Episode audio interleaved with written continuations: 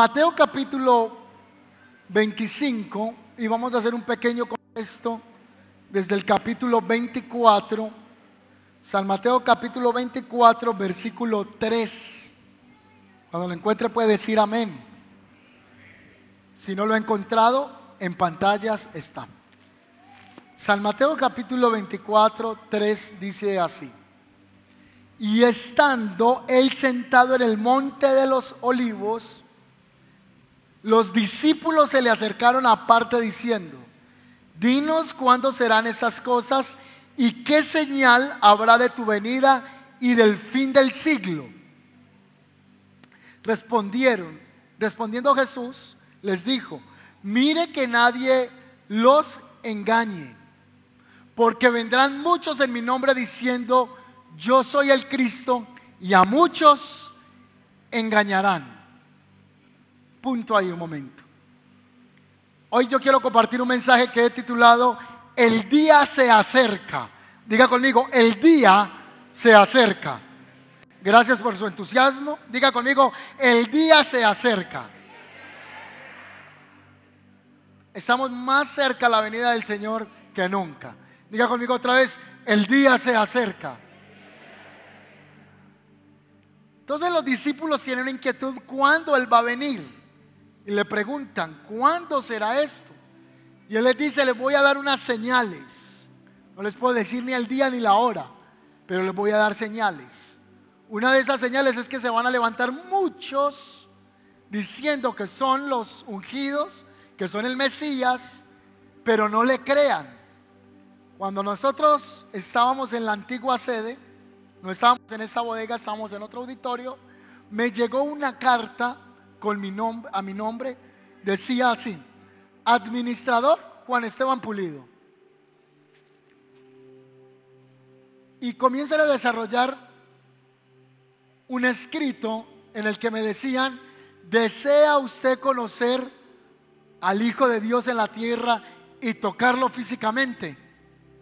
¿Desea usted conocer frente a frente a Jesús y al mismo Dios? Y Dios es mujer. Lisbeth. No sé si escucharon eso.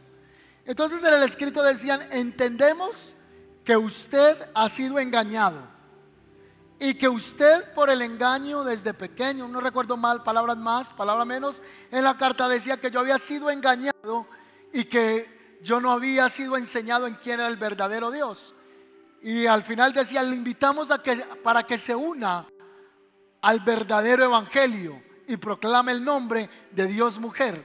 Yo no sé si ustedes vieron en la regional unas vallas gigantes que decían que Jesucristo era mujer. Y esta mujer era la esposa de, de un hombre que decía que él era Jesús en la tierra. Él muere y ella dice que él resucitó en ella y que ahora vivía ahí. Entonces en el último tiempo vendrán falsas enseñanzas, falsos maestros, diciendo que son el Cristo. En griego es el ungido. Entonces él dice, no lo crean porque va a venir ese tipo de personas. Pero muchos van a ser engañados, muchos se van a ir detrás de ellos. En otro pasaje dice que muchos estaban entre nosotros, pero que no eran de nosotros. Y que muchos serán engañados por doctrinas de hombres. Dice que muchos se amontonarán por el comezón de oír nuevas enseñanzas y correrán tras eso. Y él dice, no les vayan a creer ya se los estoy diciendo con tiempo. Van a oír de guerras y de rumores de guerras. Toda la vida han existido guerras. Desde la creación del hombre hasta nuestro presente han habido guerras. Pero nunca nos había tocado un tiempo histórico como el que estamos viviendo. ¿Ven lo que está pasando en Ucrania? Todos lo sabemos. Usted y yo estamos aquí tranquilos hoy y esto es una riqueza, tomarnos un agua. Esto es una riqueza porque en Ucrania muchos están escondidos todavía bajo el suelo, están defendiendo su vida. Rusia ya ha sacrificado más de 50 mil jovencitos. Más de 50 mil muchachos no volvieron a la casa. Padres se quedaron sus hijos sin hijos porque ya murieron en la guerra. La semana pasada, el presidente de Rusia decretó el tomar todos los jóvenes para alistarnos en las nuevas filas de la nueva meta de 300 mil soldados que necesita Rusia. Las fronteras de Rusia están atestadas de hombres huyendo, hombres que tienen sus niños, que están siendo arrebatados de sus casas, jóvenes que están tratando de huir, así que colapsaron los aeropuertos, están colapsadas las fronteras y están deteniendo que los hombres no salgan de Rusia porque obligatoriamente se tienen que enlistar.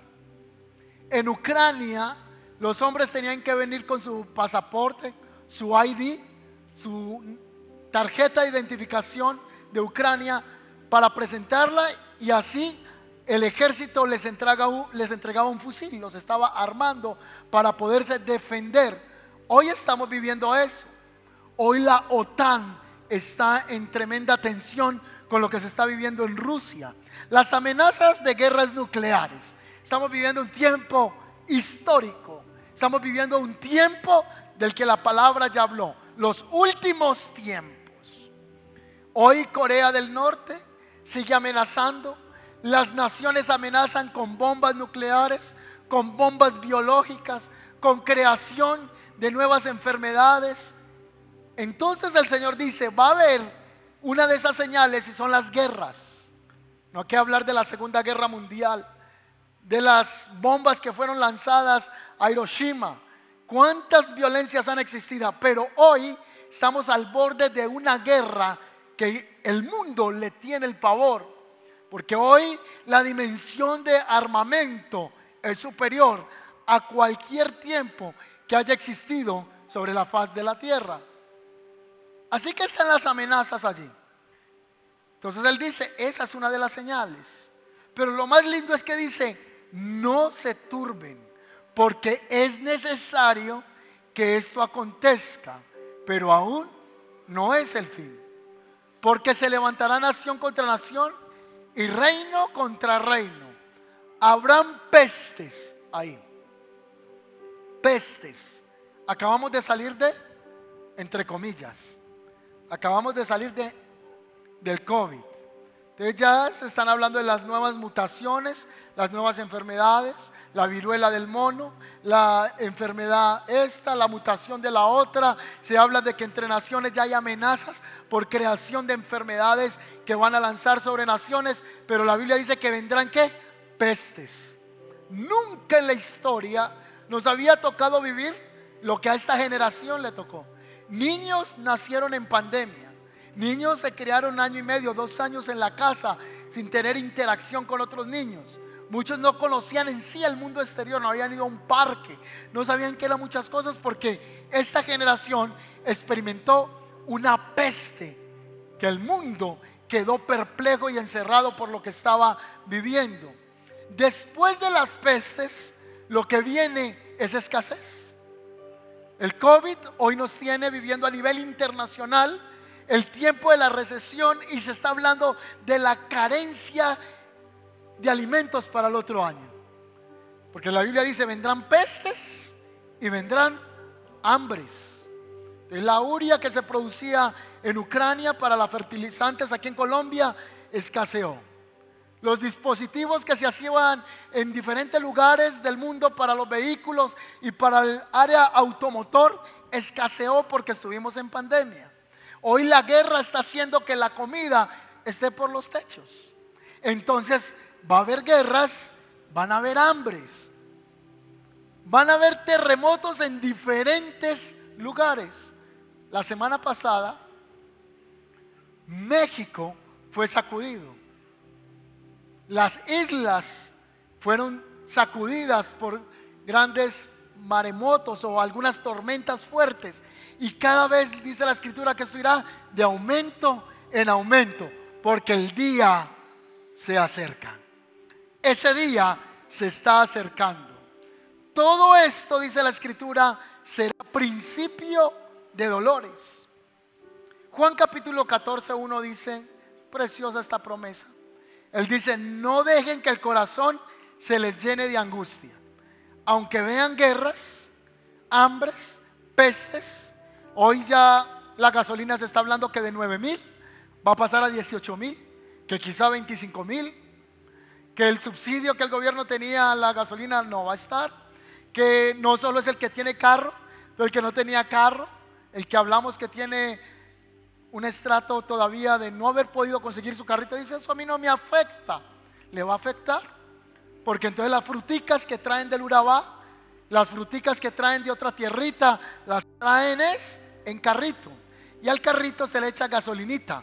Entonces el que está transportando va a subir el flete del transporte, por ende será aplicado al consumidor final. Pero la escritura dice que aunque veamos todas estas cosas, no nos angustiemos, no se les llene el corazón de angustia.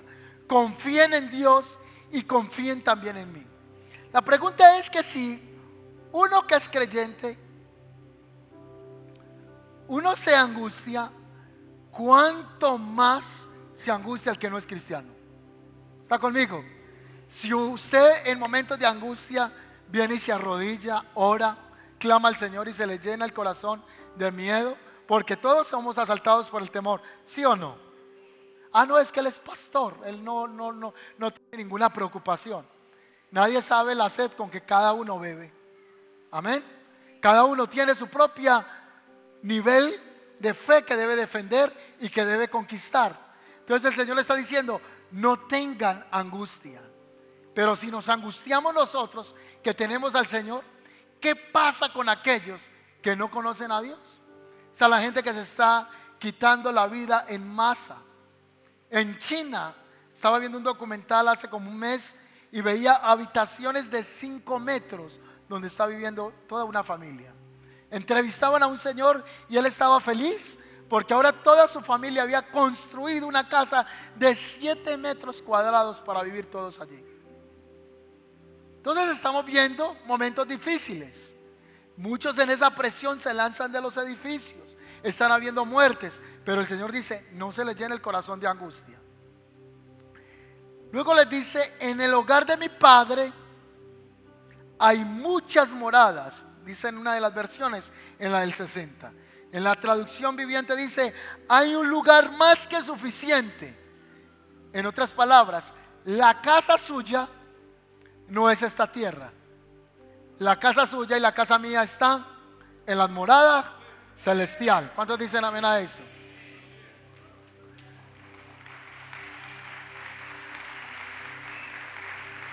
Entonces él dice, me voy a ir a prepararles un lugar que es grande. Si no fuera así, yo no se los había dicho. Cuando todo esté listo, voy a volver para llevarlos a ese lugar porque donde yo estoy, quiero que ustedes también estén. Eso que dijo el Hijo de Dios se llama una promesa, una verdad. Él se fue, pero Él va a volver. ¿Cuántos están preparados para irse con el Señor? ¿Está seguro? Entonces Él dice, yo voy a volver y los voy a tomar para que donde yo estoy, ustedes también estén. Hay una parábola que narra la escritura de la segunda venida del Mesías y está en la primera citación que le di del Evangelio. Mire Mateo capítulo 25, versículo 1, dice así.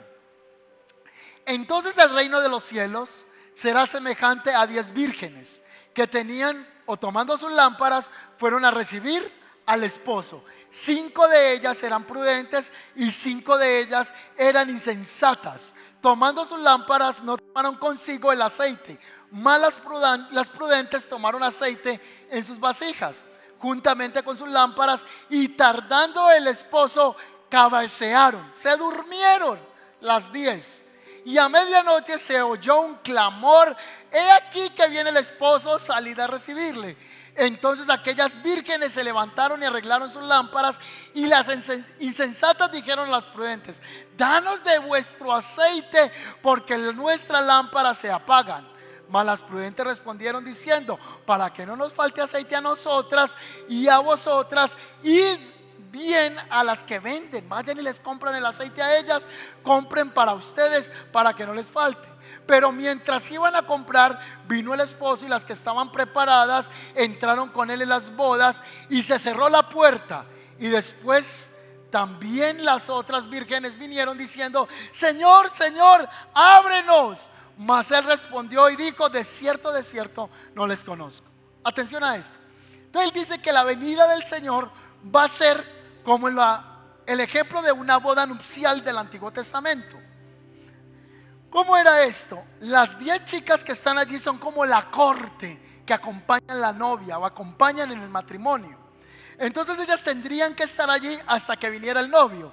Imagínese, usted le invitan a ser parte de la corte de las muchachas y usted se maquilla, se pone pestañas, se organiza, le dice a Sofía que la maquille, ¿dónde está Sofía?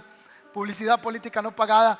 Así que Sofía la maquilla, le cobró barato 300 mil pesos tampoco.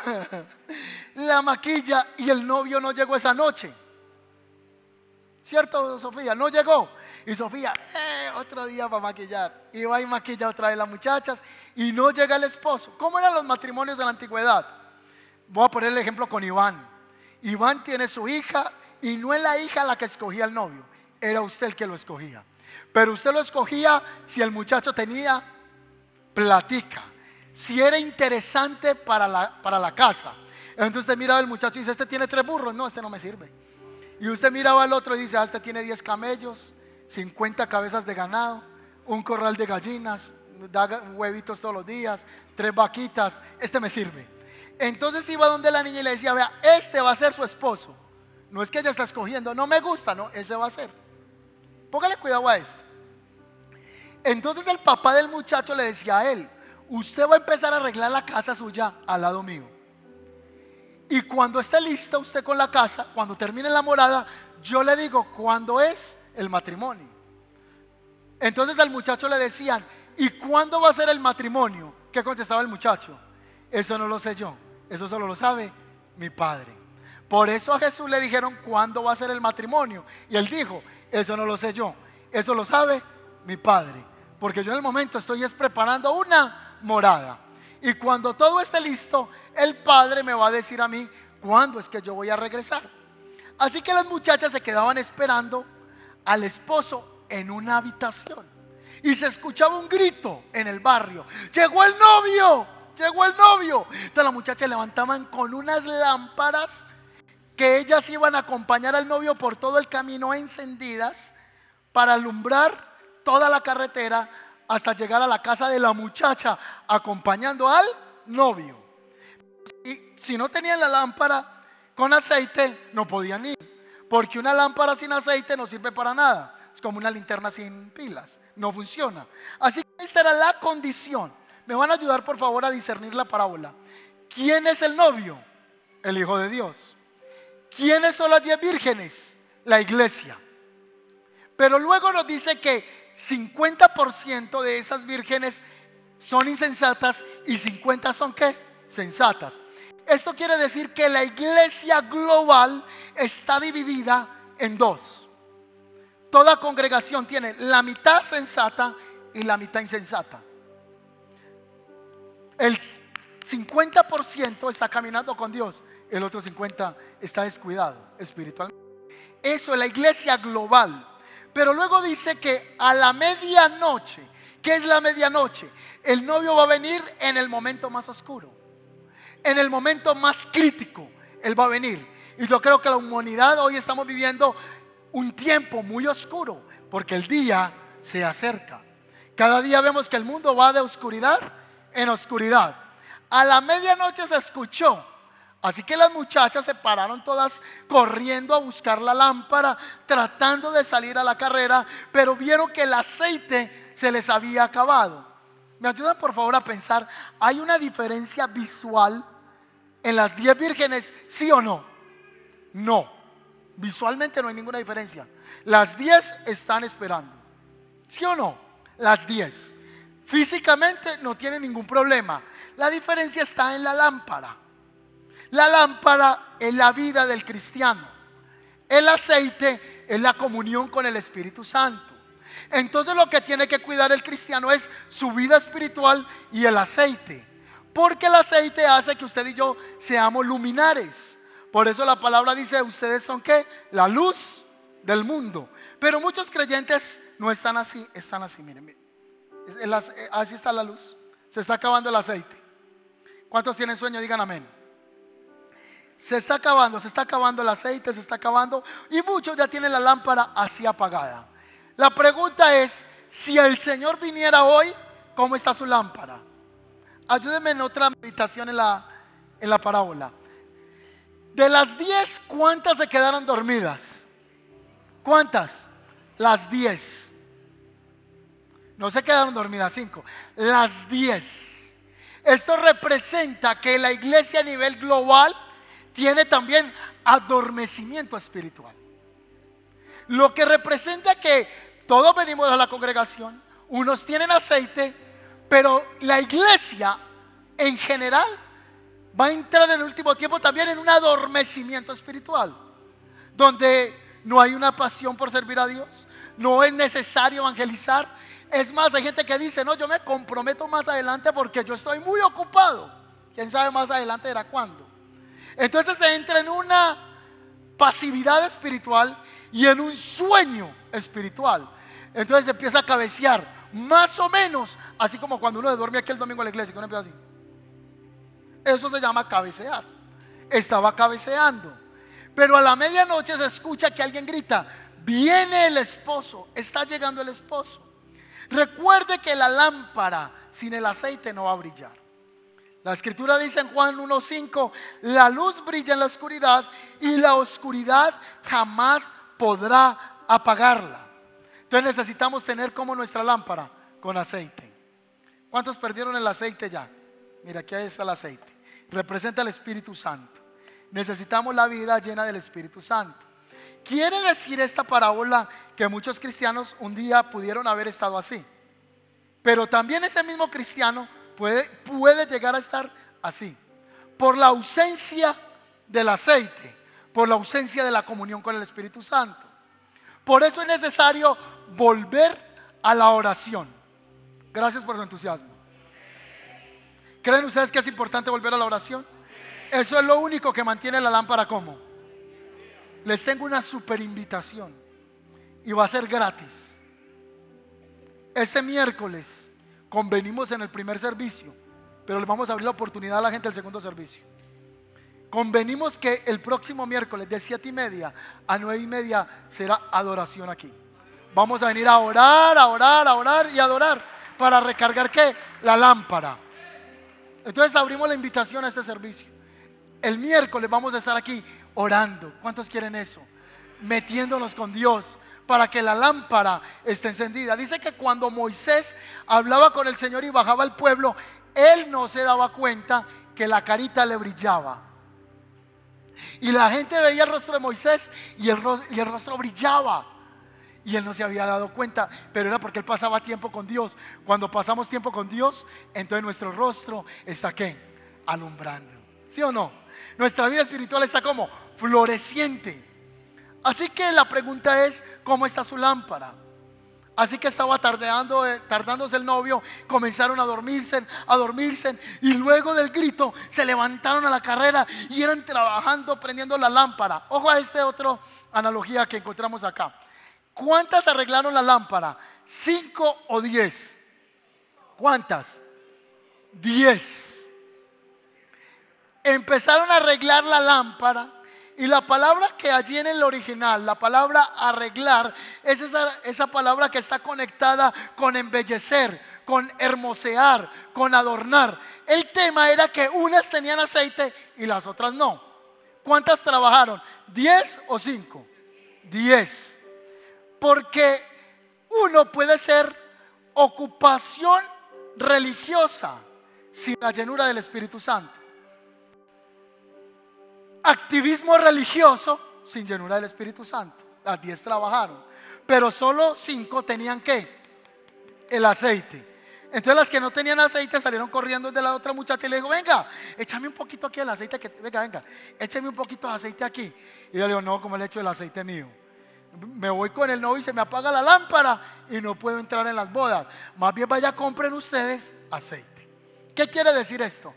Hay gente que quiere vivir de espiritualidad prestada. Ah, es que el pastor no oró por mí y es por la culpa del mentor que no oró por mí. No, Ah, usted se queda toda la vida con las experiencias de otro. Ay, qué tan bonito el libro de Buenos Días Espíritu Santo, para inspirarnos. Pero fue la vida de Benijín. Ay, es que Cash Luna por la noche en el libro de En honor a ti Espíritu Santo, dice el Espíritu Santo cómo lo visitaba, que hasta la cama se le hundía porque alguien se acostaba ahí. No, no, no es que le pasó a él. ¿Cuál es su propia experiencia? Todos tenemos que tener nuestra propia experiencia espiritual y eso es lo que va a hacer que usted siga en los caminos de la fe, siga caminándole al Señor. Aplauda al Señor. Amén. Para finalizar, la a los músicos si pueden ir subiendo. Dice la escritura que después de que ella no encontraron ese aceite, trataron de ir a llenar las vasijas de aceite. ¿Y sabe qué ocurrió? no alcanzaron el aceite. Llegaron corriendo, no sabemos, no sabemos si sí encontraron aceite, no sabemos.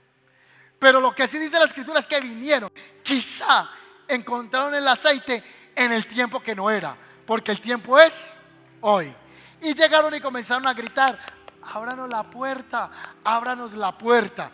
Y dice la escritura que el Señor dijo, no los conozco. El día se acerca. Cristo viene por segunda vez a la tierra. Él va a levantar a la iglesia sin mancha y sin arruga. Y esa sin mancha y eso sin arruga es por medio de la sangre de Cristo, por la confesión de pecados, reconociendo que Él es el Hijo de Dios. ¿Está usted hoy conectado con lo que le estoy diciendo? Hay gente que aún escuchando este mensaje, que Cristo viene por segunda vez, están hasta idos, ya están pensando en el sancocho. Tenemos que tener la mente conectada en este momento, que Él viene y puede venir esta noche. ¿Ustedes qué piensan? ¿Será que nos va a dar otros 30 años aquí en la tierra? Yo no sé. Simplemente digo eso. ¿Será que nos darán otros 40 años en esta tierra como van las cosas? No sé. ¿Será que estaremos otros 10 añitos? Yo no sé. Como estamos viendo las cosas, el único que sabe es el Señor. Él va a venir por segunda vez. Y si usted cree en el advenimiento del Mesías, yo le invito a que dé un aplauso al Señor y se coloque sobre sus pies. Colóquese sobre sus pies. Hay pastores que yo conozco que están diciendo que no hay segunda venida. Hay gente que ya no cree en esto. Hay gente que no está creyendo en que Él va a venir por segunda vez. Otros dicen que no hay rapto, otros dicen que si hay rapto, que si es antes, que si es durante, si es después de la tribulación. Bueno, que no sé si sea antes, si es durante o si es después. Lo que sé es que Él viene por segunda vez y que tenemos que estar preparados. Hoy las iglesias son peleando, bueno, y es antes, es después, es durante. Debemos conocer la palabra, pero lo más importante es que estemos a paz y salvo con el Señor. ¿Cómo está su lámpara? ¿Cómo está su lámpara? Su lámpara es su vida. Y hoy el Señor va a poner un aceite nuevo en su corazón. Un aceite. Cierre sus ojitos. Quiero que hable con el Señor. Hable con el Señor ahí donde está. Hable con el Señor. Hable con el Señor.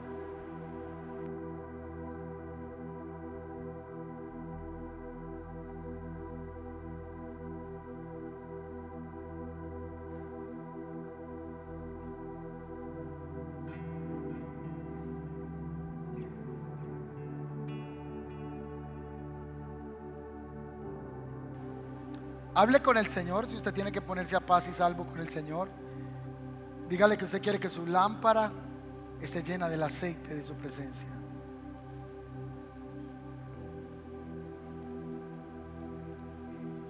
Dígale, Señor, yo no quiero que mi lámpara se le acabe el aceite. Quiero cuidar el aceite. ¿Cómo se cuida el aceite? Orando, congregándose buscando la presencia del Señor. Dile, Señor, yo te pido que enciendas mi lámpara en esta mañana. Enciende mi lámpara, Señor. Enciende mi lámpara, Padre Santo.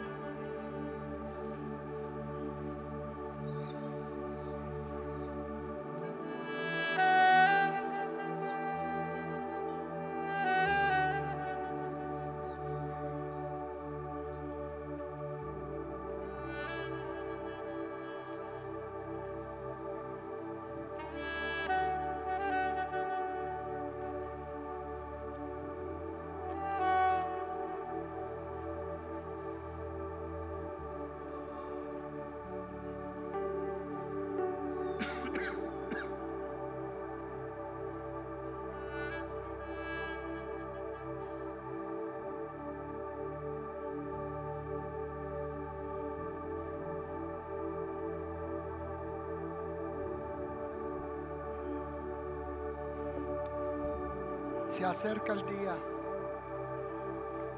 Se acerca el día en que Él volverá por segunda vez a esta tierra. Levante sus manos. Señor, yo te pido que descargues ahora mismo sobre nosotros un depósito de aceite. Ese aceite que es la presencia del Espíritu Santo. Descarga sobre nosotros una nueva porción. Que no se apague nuestra llama. Que no se apague nuestra pasión por ti, Señor. Que no se apague el fuego. Que los tiempos que vienen y que estamos viviendo, donde necesitamos una fe violenta, Señor, no nos falte el fuego. En medio de la duda, de la incertidumbre, tú has dicho, no se angustien, no tengan temor. Hoy, Señor, pone ese depósito del aceite. Vamos, dígale, Señor, pone el aceite sobre mi vida. Comience a pedirle al Señor si usted está desanimado, si está desanimada, si ha querido volver atrás, si está en un proceso de tirar la toalla espiritualmente hablando. Si usted no ha querido congregarse, no quiere volver a congregarse, si usted tiene algo en su corazón con el Señor, póngase a salvo con Él esta mañana. Corra a la fuente y dígale, Señor, yo quiero que mi lámpara vuelva a brillar. Que mi lámpara vuelva a brillar, Señor. Que mi lámpara vuelva a brillar, Padre Santo.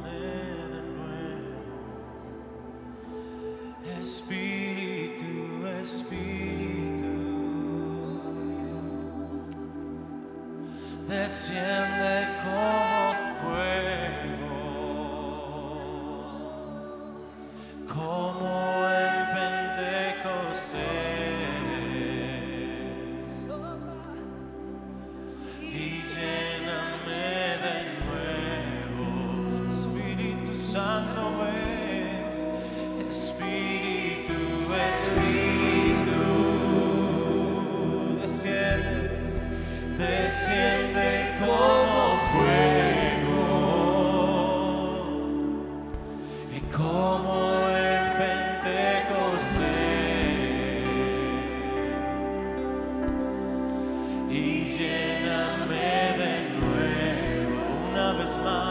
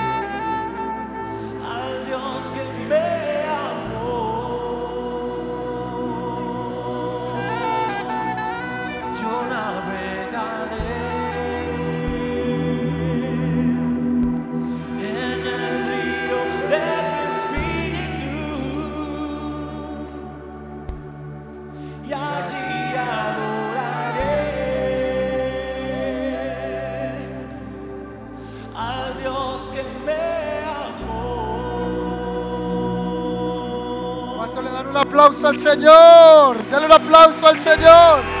Aleluya. Espere que viene algo poderoso.